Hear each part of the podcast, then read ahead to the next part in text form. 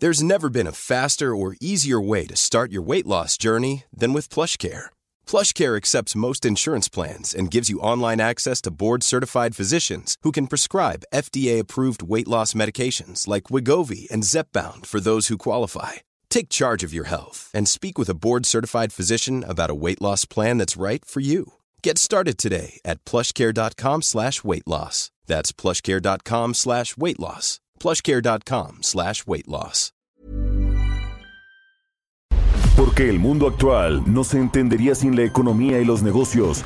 Acompaña a Mario Maldonado, el columnista de negocios más joven y objetivo del periodismo financiero, en su programa Bitácora de Negocios. El resumen. De acuerdo con el Banco de México, el COVID-19 ha provocado un severo deterioro de la actividad económica del país. Integrantes de la Junta de Gobierno del Banjico consideraron las posibilidades de una caída económica en el segundo trimestre derivado de la pandemia. El presidente de la Cámara Nacional de la Industria de Transformación, Enoc Castellanos, señaló que el gobierno, sin modificar leyes reglamentarias, ha impedido la competencia en detrimento de inversores y en beneficio de las empresas productivas del Estado. El presidente nacional de la Confederación Patronal de la República Mexicana, Gustavo de Hoyos, consideró que la crisis económica derivada de la pandemia del COVID-19 ha sido un reto para todos los países, incluyendo México, pero la Administración Federal no ha tomado las medidas adecuadas para paliarla. Este viernes, en una corte estadounidense de Florida, César Duarte, exgobernador de Chihuahua, acusado de desvío de dinero y delitos electorales, tendrá su primera audiencia tras su arresto el pasado miércoles. La unidad de inteligencia financiera realizó el congelamiento de cuentas pertenecientes a 42 empresas con operaciones simuladas. La UIF espera que los próximos días los bancos entreguen el monto de las cuentas y las cantidades de dinero que hay en ellas. De acuerdo con información enviada a la Bolsa Mexicana de Valores Grupo FAMSA, incumplió el pago de intereses correspondientes a tres emisiones de certificados certificados bursátiles por 168.972 pesos, el cual debía realizarse ayer jueves. El Servicio de Administración Tributaria publicó la lista de las primeras 13 plataformas digitales que dieron de alta su registro federal del contribuyente, esto como parte de las nuevas obligaciones vigentes desde el 1 de junio de 2020 para que las plataformas tecnológicas y quienes sean usuarios de ellas paguen impuestos. Entre las plataformas están Uber, Netflix y Amazon. Bitácora de negocios en El Heraldo Radio. Savage love. Did somebody, did somebody break your heart? Looking like an angel, but you're savage love. When you kiss me, I know you don't get two fucks, but I still want that. You're savage love.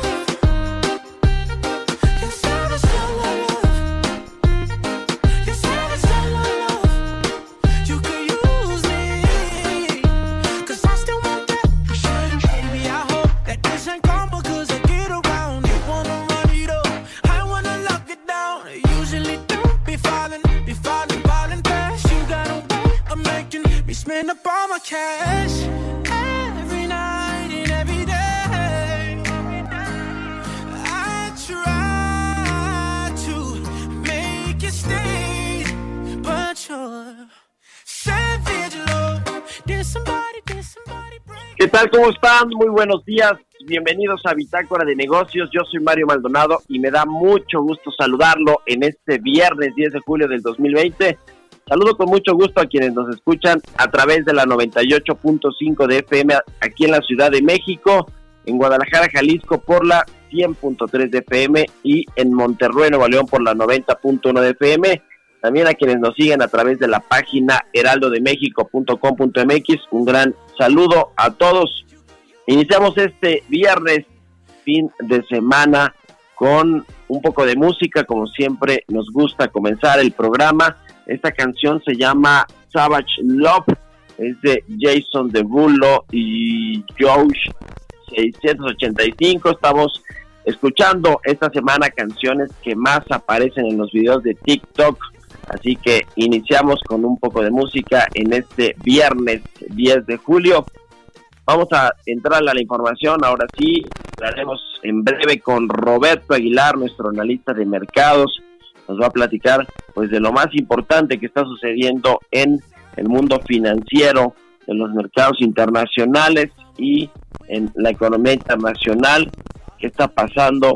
Por ejemplo, en Estados Unidos, que marcó un nuevo récord de casos de contagios de COVID-19 en las últimas 24 horas. También la empresa Ford sufrió en Estados Unidos por la falta de abasto de motores de México. Este asunto de la reactivación económica en sectores que se exportan muchos componentes a los Estados Unidos para que puedan funcionar las industrias allá. ¿Qué está sucediendo en el mar también de la entrada en vigor de este nuevo acuerdo comercial del famoso TEMEC? Vamos a hablar de todo eso con Roberto Aguilar. También platicaremos con la maestra Delia Paredes, asociada del Consejo Mexicano de Asuntos Internacionales. México será de los países en los que menos empleo se destruirá, según estima la Organización para la Cooperación y el Desarrollo Económico. Eso dice la OCDE. En México no hay tantas medidas de apoyo por parte del gobierno federal para proteger el empleo, pero finalmente no va a destruirse tantos puestos de trabajo, eso dice la OCDE que encabeza José Ángel Gurria. Vamos a hablar de este tema. También platicaremos con Adrián Calcaneo, analista del sector energético, sobre este asunto de Pemex y Talos Energy. Ayer le platicábamos de estos 120 días que tienen para unificar este campo petrolero llamado Sama, que bueno, pues es un campo donde hay eh, tanto participación de petróleos mexicanos como de la iniciativa privada, es decir, de Talos Energy, y que bueno, pues tienen 120 días para poder echar a andar un, un proyecto conjunto de exploración y producción.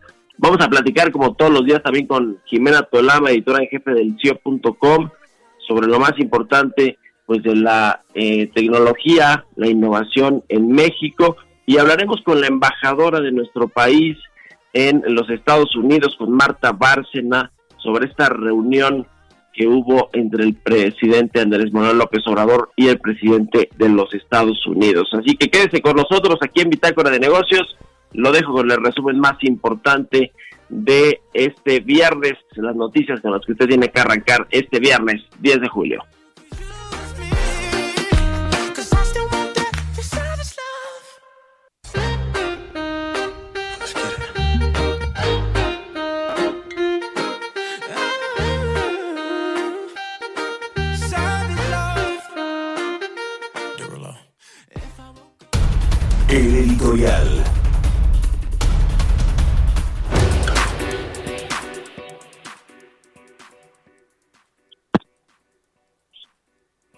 Bueno, pues a ver, vámonos con el editorial. Ya le decía que vamos a platicar en breve con Marta Bárcena, la embajadora de México en los Estados Unidos, pero quiero adelantarle pues algunas cosas que, que sucedieron en esta cena tan emblemática del miércoles por la noche allá en la Casa Blanca en los Estados Unidos.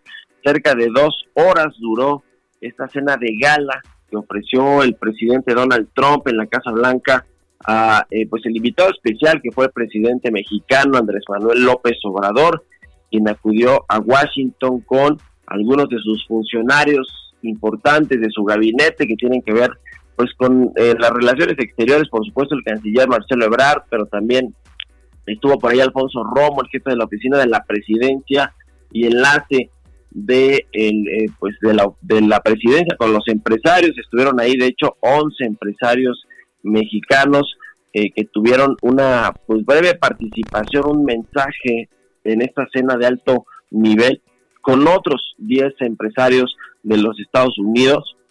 Estuvo entre ellos, ya le platicamos aquí, Carlos Slim, estuvo Ricardo Salinas Pliego, estuvo Bernardo eh, Gómez de Televisa, que son pues eh, empresarios que están en el Consejo Asesor Empresarial de eh, Andrés Manuel López Obrador, estuvieron otros como Carlos Jan González, Olegario Vázquez Aldir, Daniel Chávez, Carlos Bremer, y fue Patricia Arbendaris también. Le platicamos ayer de las fotos que tuiteó esta empresaria que es directora de Financiera Sustentable y que aparece además en un programa de televisión que se llama Shark Tank, pero bueno, pues eh, de ella y de las fotos que estuvo posteando en su cuenta de Twitter, de los videos, pues no quedó, déjenme decirle, una muy buena impresión, puesto que los asistentes a la cena, no solo de la, de parte de Estados Unidos, sino de los mexicanos, no quedaron pues muy contentos con esta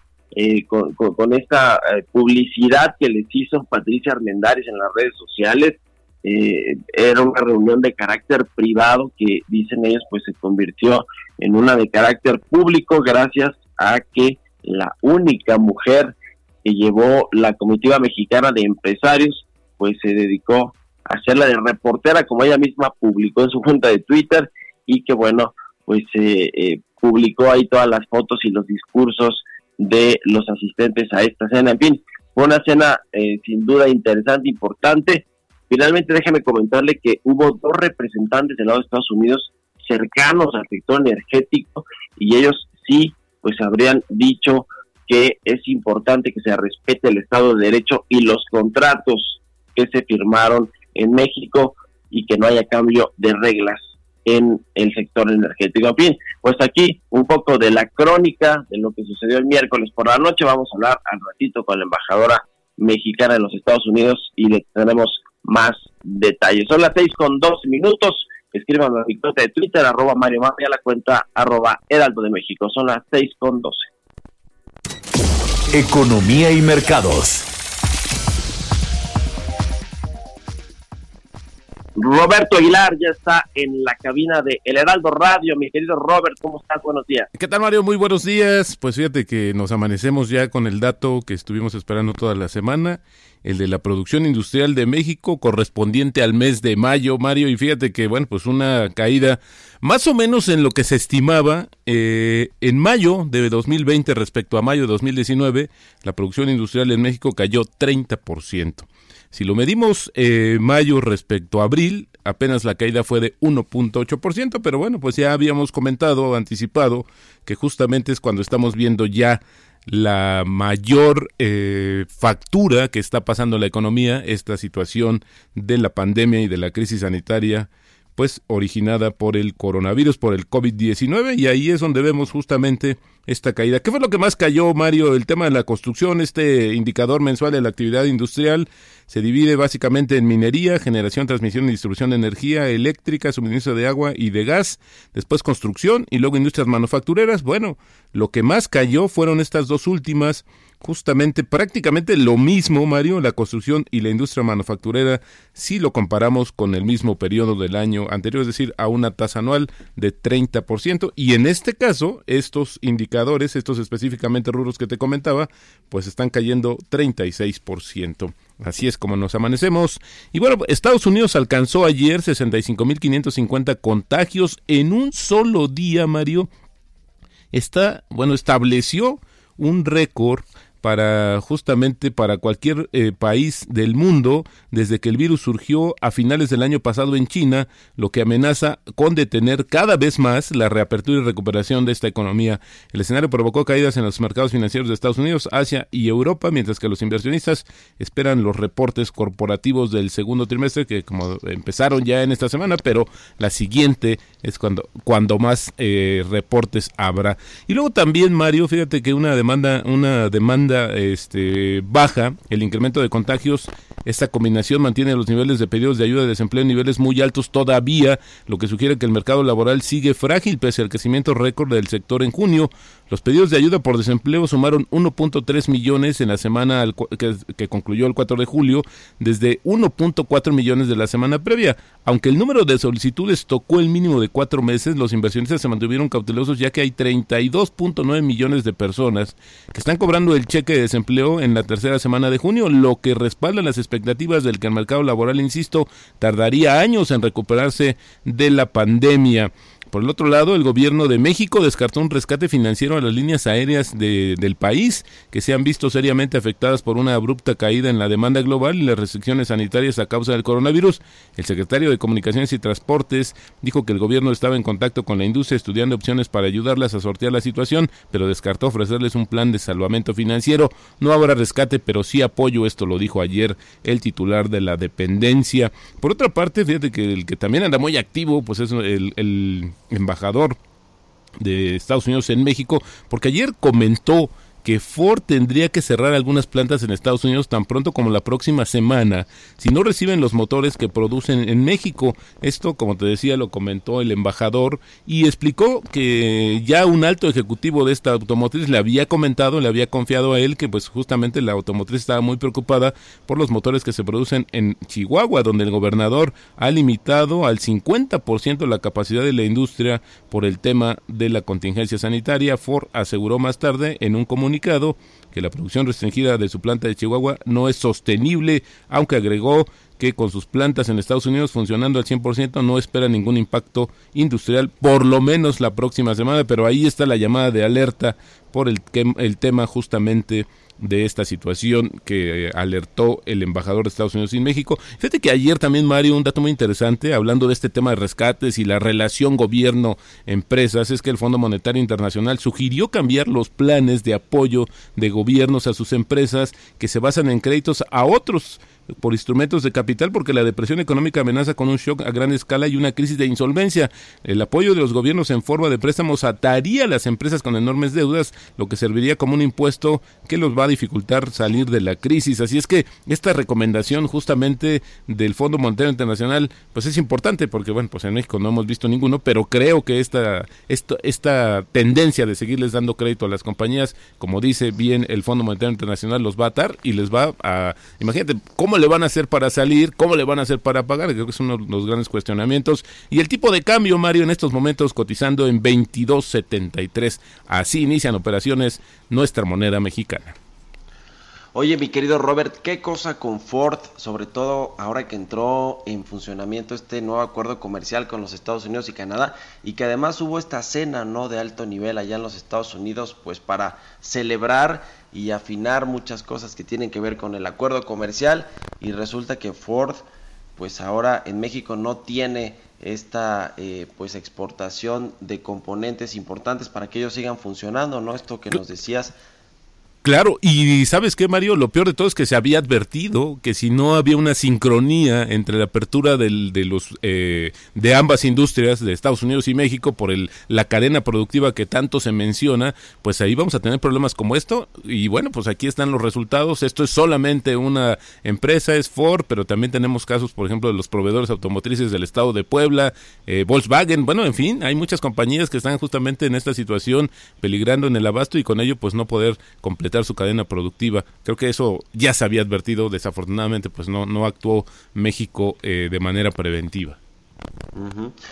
Pues ahí está el tema. La bolsa, eh, ayer, mi querido Robert, pues con una caída importante, ¿no? La bolsa mexicana de valores, la bolsa institucional de valores, eh, pues con dos, dos jornadas que por cierto cayeron en esta visita del presidente López Obrador a Estados Unidos. Ya comentamos, ayer no tiene tanto que ver con eso, sino con los rebrotes que está habiendo de coronavirus en el mundo, en economías importantes como los Estados Unidos, que no más como en México, pues no puede controlar la pandemia. Exactamente, y esto es lo que tiene una implicación mayor de lo que hemos visto en los últimos días, estos temores, y creo que a lo largo de la semana, cuando habíamos comentado que los mercados habían superado, déjame ponerlo en ese término, los temores de los rebrotes, pues hoy pareciera que perdieron y quienes están más preocupados son los inversionistas, justamente porque esta situación de mayores contagios, lo único que puede provocar, Mario, es nuevamente volver a tomar medidas eh, drásticas de, de restricción social y con ello pues regresar a esto que lo hemos platicado aquí Mario, inevitablemente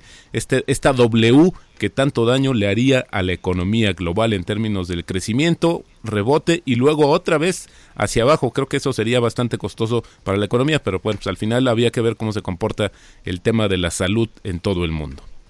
Ya veremos qué pasa con la recuperación y con esta pues W que posiblemente podemos enfrentar. Muchas gracias. Al contrario, Mario, muy buenos días. Buenos días, Roberto Aguilar. Síganlo en Twitter, Roberto AH. Son las 6 con 20 minutos. Bitácora de negocios en El Heraldo Radio. Oiga, y a propósito pues del coronavirus, del efecto que ha tenido en la economía mexicana, en el empleo, la tasa de desempleo que está pues eh, cerca del 3.5%, bueno, cerró el año pasado en 3.5% y ya la OCDE pues advierte que podría escalar hasta el 7.5% al cierre de este 2020 Me, va, me da mucho gusto saludar en la línea telefónica para platicar de este tema a la maestra Delia Paredes, asociada del Consejo Mexicano de Asuntos Internacionales. Delia, ¿cómo estás? Muy buenos días. Hola, ¿qué tal? Buenos días, buenos días a todos. ¿Cómo está el asunto del desempleo en México según pues lo que dice la OCDE? México es un país que no ha tomado tantas estrategias para reactivar la economía no ha ayudado el gobierno al empleo y a las empresas. ¿Cómo se ve esta tasa de desempleo que en Estados Unidos pues nada más escuchamos y nos volvemos locos con, con, esta tasa de desempleo y con toda la gente que ha pedido seguros por desempleo en este país.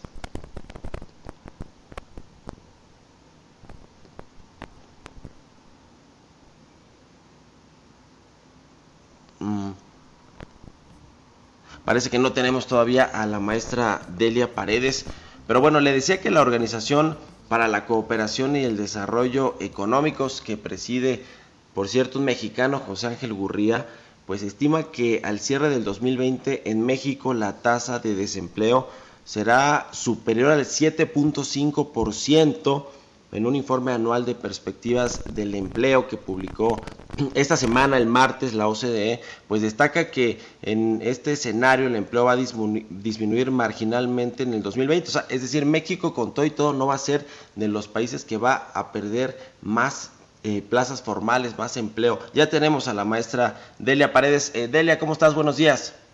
Buenos días otra vez. Pues cuéntanos, a ver, ¿cómo ves este asunto de la tasa de desempleo en México y cómo comparamos con el resto de los países de la OCDE? Pues mira, efectivamente, como mencionas el estudio, la OCDE pues está muy preocupada, dice que uno de los eh, principales impactos que ha tenido esta crisis del coronavirus pues va a ser sobre el empleo y sobre las horas trabajadas. Bueno, ha sido, ¿no? Estos meses de confinamiento en el que pues se han caído las horas trabajadas y se ha caído también el empleo y esto pues en general puede generar bastante descontento social hacia adelante. Para, para México, pues como bien decías, prevé eh, que la tasa de desempleo va a subir eh, más o menos alrededor de 7.2% en el en el escenario base siete y medio inclusive en el, en el en el caso de un segundo rebrote que bueno ya para nosotros sigue siendo parte ¿no? del, del mismo y que iba a bajar a 5.9 eh, para el año que entra y eso que se, se ubica entre las más bajas de lo que es la OSD.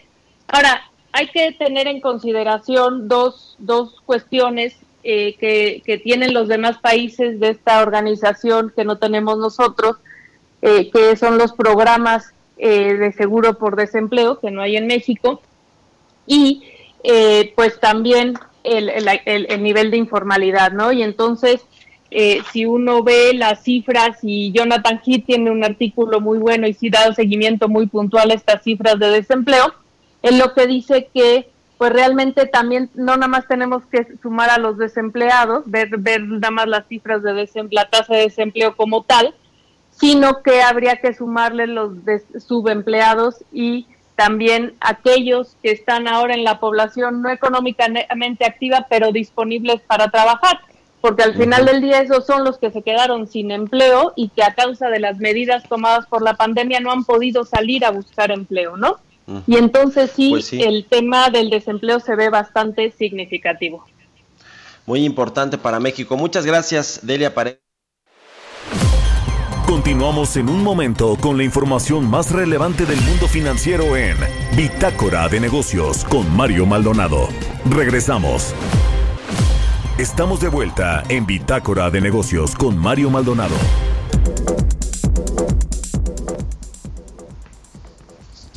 Ya estamos de regreso aquí en Bitácora de Negocios. Son las 6 de la mañana con 30 minutos. Oiga, déjeme platicarle que las autoridades federales negocian con las aerolíneas mexicanas apoyos que les van a otorgar para reducir los efectos de la pandemia de la crisis del coronavirus. Esto lo dijo el secretario de Comunicaciones y Transportes, Javier Jiménez Espriu.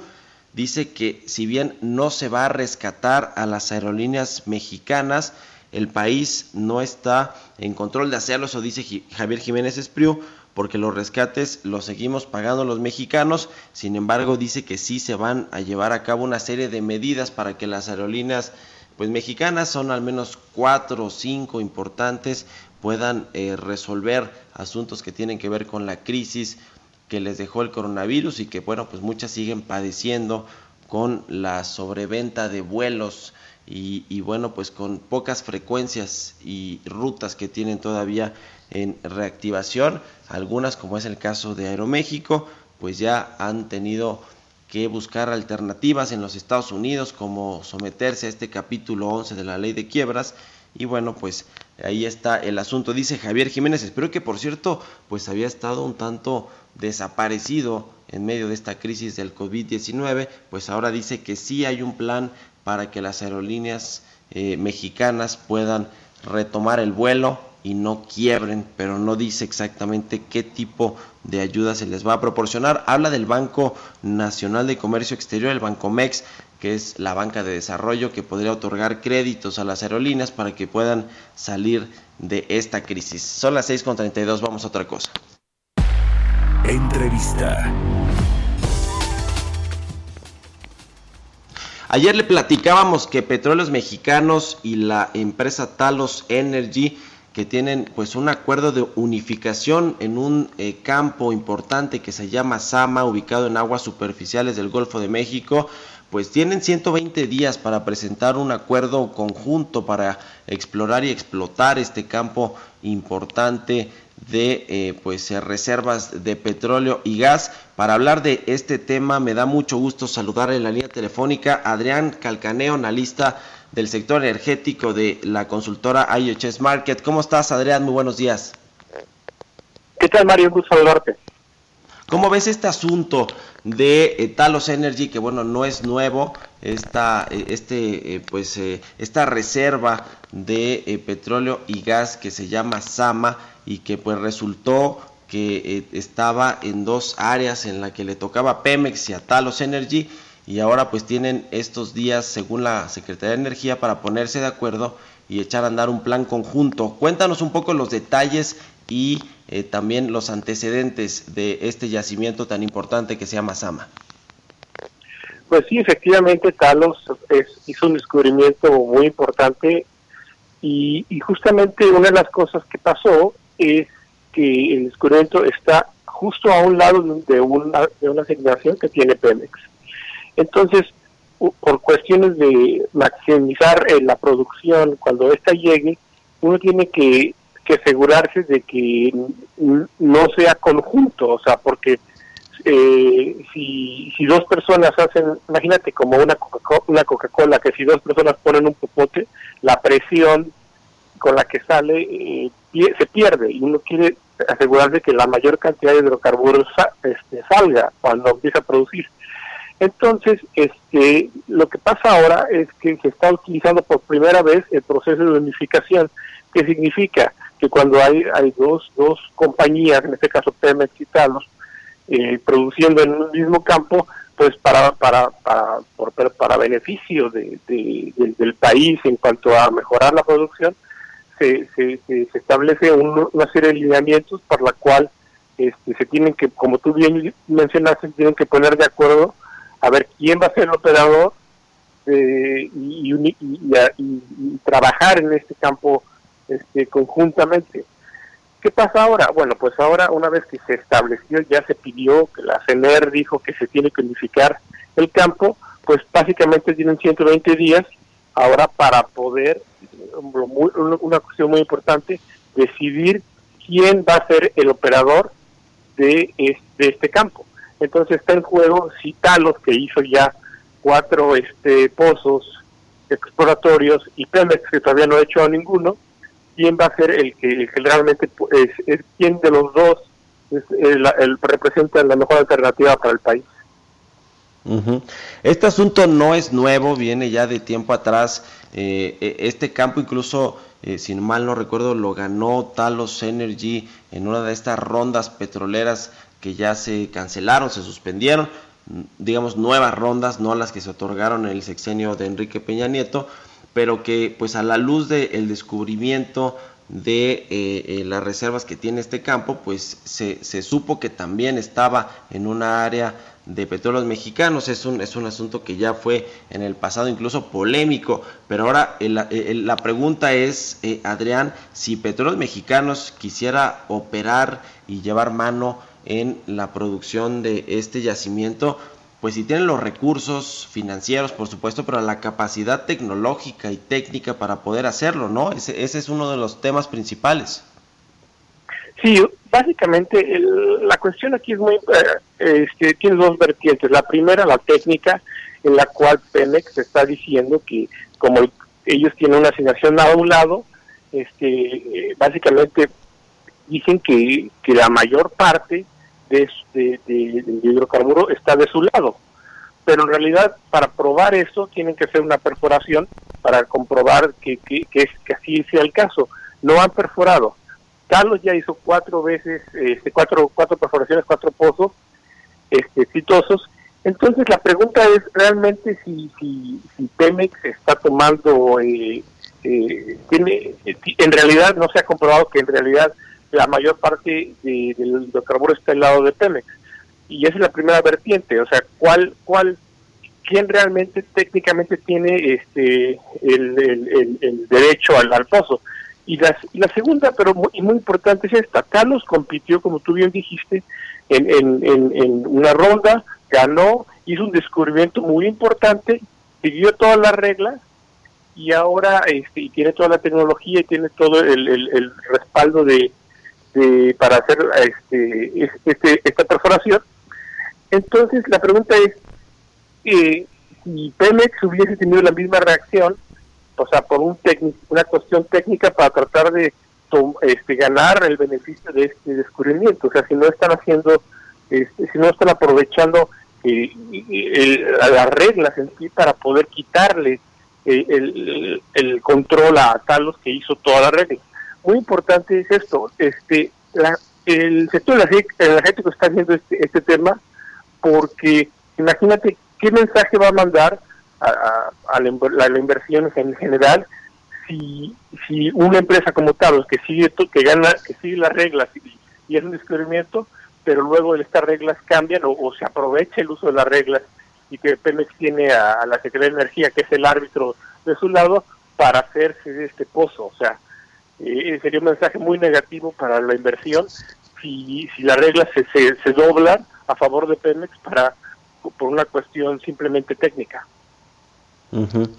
Pues ya veremos qué sucede con este acuerdo de unificación para eh, realizar estas actividades de extracción en el yacimiento que comparten ahora eh, Talos Energy y Petróleos Mexicanos. Y si nos permites, Adrián, lo, estaremos aquí platicando. Te agradezco mucho que nos hayas tomado la llamada este viernes y muy buenos días. Muy buenos días, Mario. Te mando un gran abrazo. Un abrazo igualmente para ti, Adrián Calcaneo, analista de la consultora IHS Market y pues es experto en temas del sector petrolero. Son las 6 de la mañana con 39 minutos. Innovación. Ya está en la línea telefónica, como todos los viernes, Jimena Tolama, la editora en jefe del CIO.com. Querida Jime, ¿cómo estás? Muy buenos días. ¿Qué tal, Mario? Muy buenos días desde la comodidad de mi hogar. De mi hogar. ¿Qué tal el frío en cabina y de la madrugada? Desde la sana distancia, Jimena Tolama, a ver cuándo vas a regresar a la cabina de El Heraldo Radio. ¿Cómo estás? Bien, no, yo ya me quedo en casa, ¿eh? No, no es cierto. Ya pronto estaremos por allá, pero vamos a refrescar un poco la memoria. Eh, te tengo dos preguntas. No sé si te acuerdas que a principio de año platicamos aquí en tu programa justo sobre las cocinas fantasma, que, inglés, que en inglés se les conoce como dark kitchens. ¿Te acuerdas? Sí, sí, sí, sí, sí. A ver, bueno, ¿qué, hay con esto? Bueno, pues rápidamente recordar eh, eh, para quienes, eh, para los radioescuchas, recordar que este nuevo concepto responde básicamente a cocinas industriales, o sea, cocinan para una marca o un restaurante que no tiene un establecimiento, o sea, son restaurantes inexistentes, viven entre el mundo real y virtual. Están hechas para solo cocinar comida que se pide por aplicación y se entrega mediante un repartidor y que en Estados Unidos están teniendo mucho auge. Incluso platicamos que esta industria fue a parar la nueva inversión de Travis Kalanick, el fundador de Uber, que terminó desterrado por completo de esa empresa. Lo que hacen ellos es que compran propiedades para luego rentarlas a grupos de chefs o negocios de comida que solo vendan por aplicación para preparar los alimentos. Es mucho más barato hacer esto hoy que poner un restaurante de ladrillo. en resumen, esas son las cocinas fantasma. Ahora te tengo otra pregunta. ¿Tú qué crees que tengan en común estas cocinas fantasma con los estacionamientos? Pues no lo sé, Jime. Yo, yo, yo escuché que empresas como Walmart ahora están queriendo ocupar más bien sus estacionamientos, pero para hacer cines, ¿qué tienen que ver estas cocinas? A ver, cuéntame. No, exacto. Tú digas absolutamente nada o como que para qué te pones una cocina en un restaurante, en un estacionamiento. Es lo más raro, pero no para una empresa de la que les voy a contar. En ciudades estadounidenses como en San Francisco, ahora con la pandemia, está siendo muy común que tú veas ante el confinamiento puro estacionamiento vacío en pequeñas plazas o zonas comerciales, que son cercanas a zonas residenciales, donde lo que ves son tráileres en los que adentro hay una docena de chefs y cocineros preparando comida, pero no hay gente consumiendo afuera de las mesas. De hecho, esto me recuerda mucho a lo que eran los food trucks, en donde sí había como mesas afuera. Lo que quiero decir con esto es que las cocinas fantasma ahora están también en las calles, específicamente en los estacionamientos. Es una combinación muy interesante y la empresa que está aplicando esto particularmente se llama Reef, que su traducción en español sería coral. ¿Qué es lo que hacen?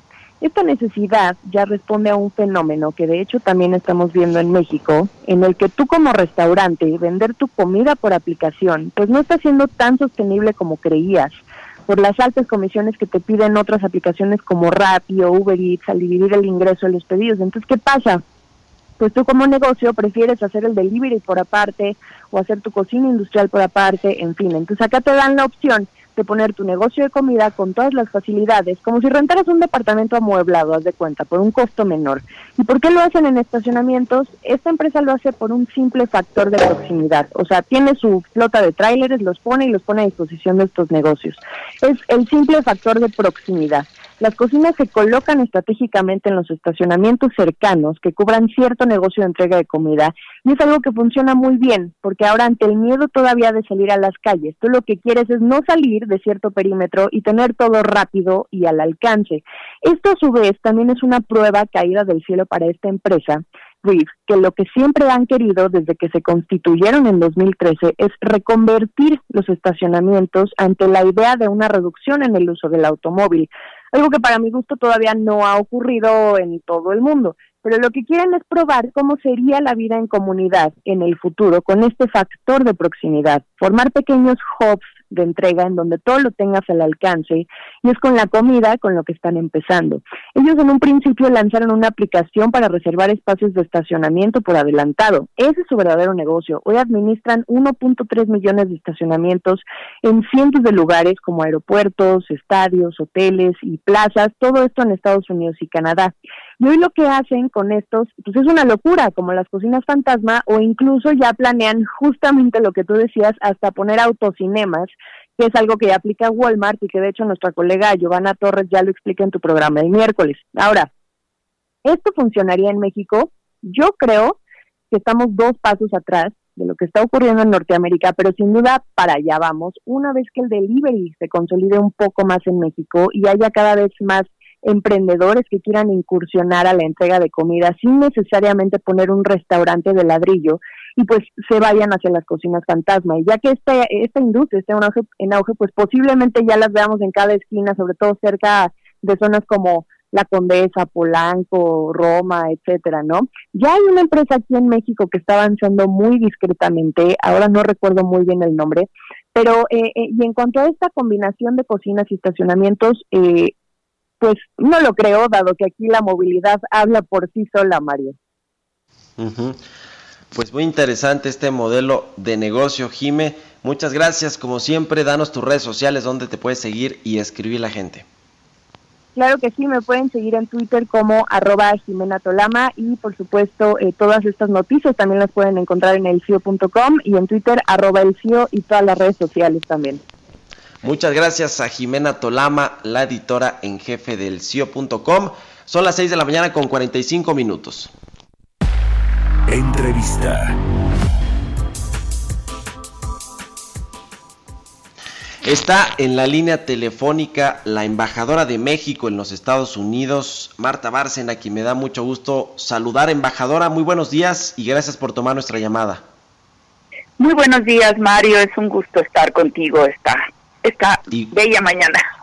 Igualmente un gusto saludar a la embajadora, pues tantas cosas que platicar, no solo de la relación bilateral entre México y Estados Unidos, pero muy importante esta visita que hizo el presidente Andrés Manuel López Obrador esta semana a Washington para reunirse con el presidente de los Estados Unidos, Donald Trump. Eh, hubo pues una serie de, mensajes importantes y hubo una cena después de gala entre eh, pues eh, parte del gabinete del presidente López Obrador, parte del gabinete del presidente Donald Trump y también estuvieron empresarios invitados. Embajadora, ¿qué nos puede decir respecto de esta visita importante que hizo el presidente mexicano a Estados Unidos? ¿Qué, qué, qué queda, ¿Qué nos queda pues de esta visita? Pues nos queda la satisfacción de que los objetivos principales de la visita, que era celebrar la entrada en vigor del TEMEC, eh, tener conversaciones en materia de cooperación en salud, en el combate al COVID, se cumplieron, destacar la relevancia de la comunidad mexicana en los Estados Unidos, eh, del trabajo que aportan los migrantes en los Estados Unidos, todo eso se cumplió. Lo que nos queda sobre todo, Mario, y creo que para ti, tu auditorio y tu especialidad en los temas de negocios, es mucho trabajo por hacer. ¿Por qué? Porque tenemos una ventana de oportunidad ahorita excepcional con la entrada en vigor del Tratado México, Estados Unidos, Canadá y al mismo tiempo con los cambios en la escena económica global que estamos viendo que conducen a una relocalización de las cadenas de valor. Eh, esta oportunidad es única para la región de América del Norte y para México para traer nuevas y mayores inversiones a la región, para consolidar las cadenas de valor con carácter regional. Algunas cadenas de valor van a dejar de ser globales eh, y, y, se va a disminuir mucho la dependencia del mecanismo de justo a tiempo, de just in time, porque con la pandemia se vio los riesgos que corren las empresas y los riesgos que corren los países en materia de suministro o de autosuministro de elementos fundamentales eh, para su economía. Entonces, vamos a ver poco a poco la transferencia de ciertas plantas de cierta producción, por ejemplo, de Asia hacia América del Norte. Eh, eh, ¿En qué sectores? Eso es justamente el trabajo que tenemos que hacer. ¿Dónde están esos sectores y cuáles son esos sectores que tenemos que fortalecer, cuáles son las plantas que tenemos que atraer, qué condiciones necesitan para operar e instalarse rápidamente y cómo vamos a fortalecer, como bien dijo el presidente López Obrador en su discurso, la participación de la región de América del Norte en la economía mundial, que sigue siendo muy importante, pero que lo era mucho más hace años. No se trata de mirar al pasado, se trata de ver cómo viene esta reconfiguración económica en el futuro y cómo la vamos a aprovechar. Y eso, creo yo, es el trabajo más importante que nos queda de esta reunión. El segundo tema fundamental es la cooperación en materia de la lucha contra el COVID. Compartimos una frontera de más de 3.000 kilómetros. Eh, desgraciadamente, los niveles de contagios y aún de fallecimientos por COVID a ambos lados de la frontera han sido altos, a pesar de que se ha restringido los cruces a solamente a los esenciales, eh, sigue siendo la frontera más transitada del mundo. Entonces tenemos que ver qué hacemos y cómo hacemos para eh, controlar mejor, para atender mejor a las personas que viven en la zona fronteriza y que no sean tan afectados por el COVID-19. Sí, em, embajadora, sí. Eh, a ver, se trataron temas que tienen que ver mucho con el acuerdo comercial renovado entre México, Estados Unidos y Canadá y en particular con la relación bilateral en términos económicos y comerciales entre México y Estados Unidos. Eh, sin embargo, los temas políticos tampoco se, me imagino, se dejaron totalmente fuera e incluso pues son importantes en medio de una campaña eh, pues política electoral en los Estados Unidos donde el presidente Donald Trump quiere reelegirse. ¿Cómo se leyó allá en los Estados Unidos esta, esta visita en términos políticos también que tiene pues una carga política importante también la reunión del presidente López Obrador con Donald Trump?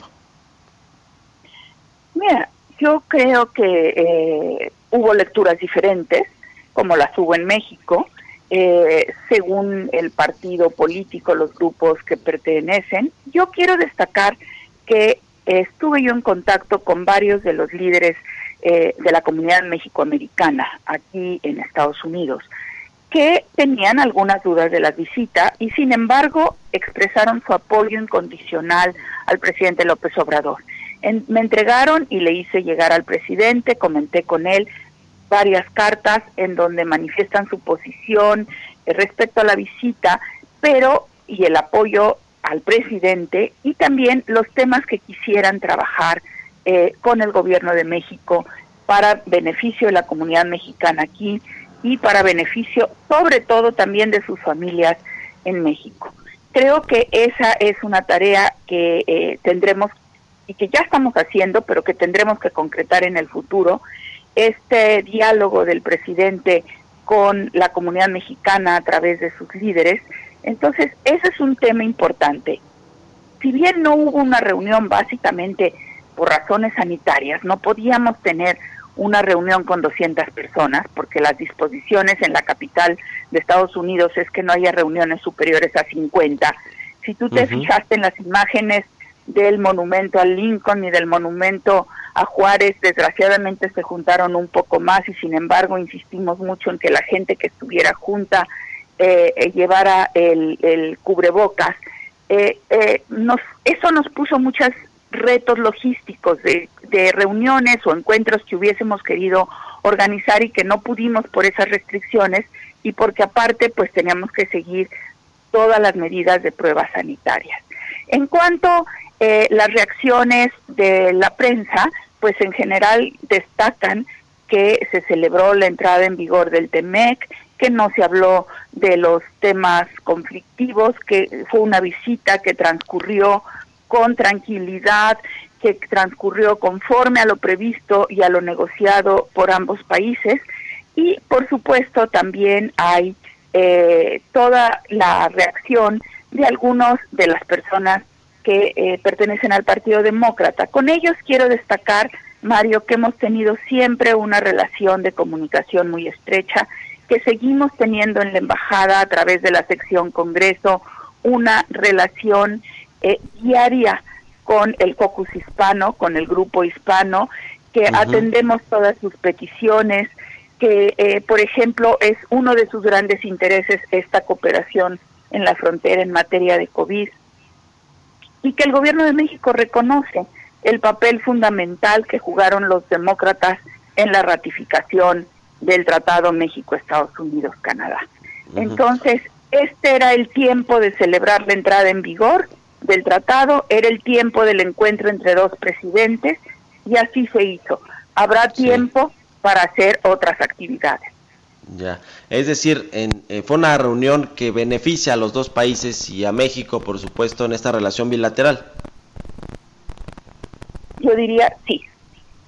Ok, pues muy Pero interesante. tenemos mucho, mucho trabajo por hacer, ¿eh? Mucho camino por recorrer todavía, sí. Exacto, y si no lo hacemos bien, eh, habremos perdido esta oportunidad de atraer más y mejores empresas y inversiones a México. Le agradezco mucho, embajadora Marta Bárcena, por habernos tomado la llamada y muy buenos días. Muy buenos días, Mario, a ti y a tu auditorio. Hasta luego. Pues con esto nos despedimos. Le dejo aquí en los micrófonos a Sergio Sarmiento y a Lupita Juárez y nos escuchamos el próximo lunes en punto de las seis. Muy buenos días.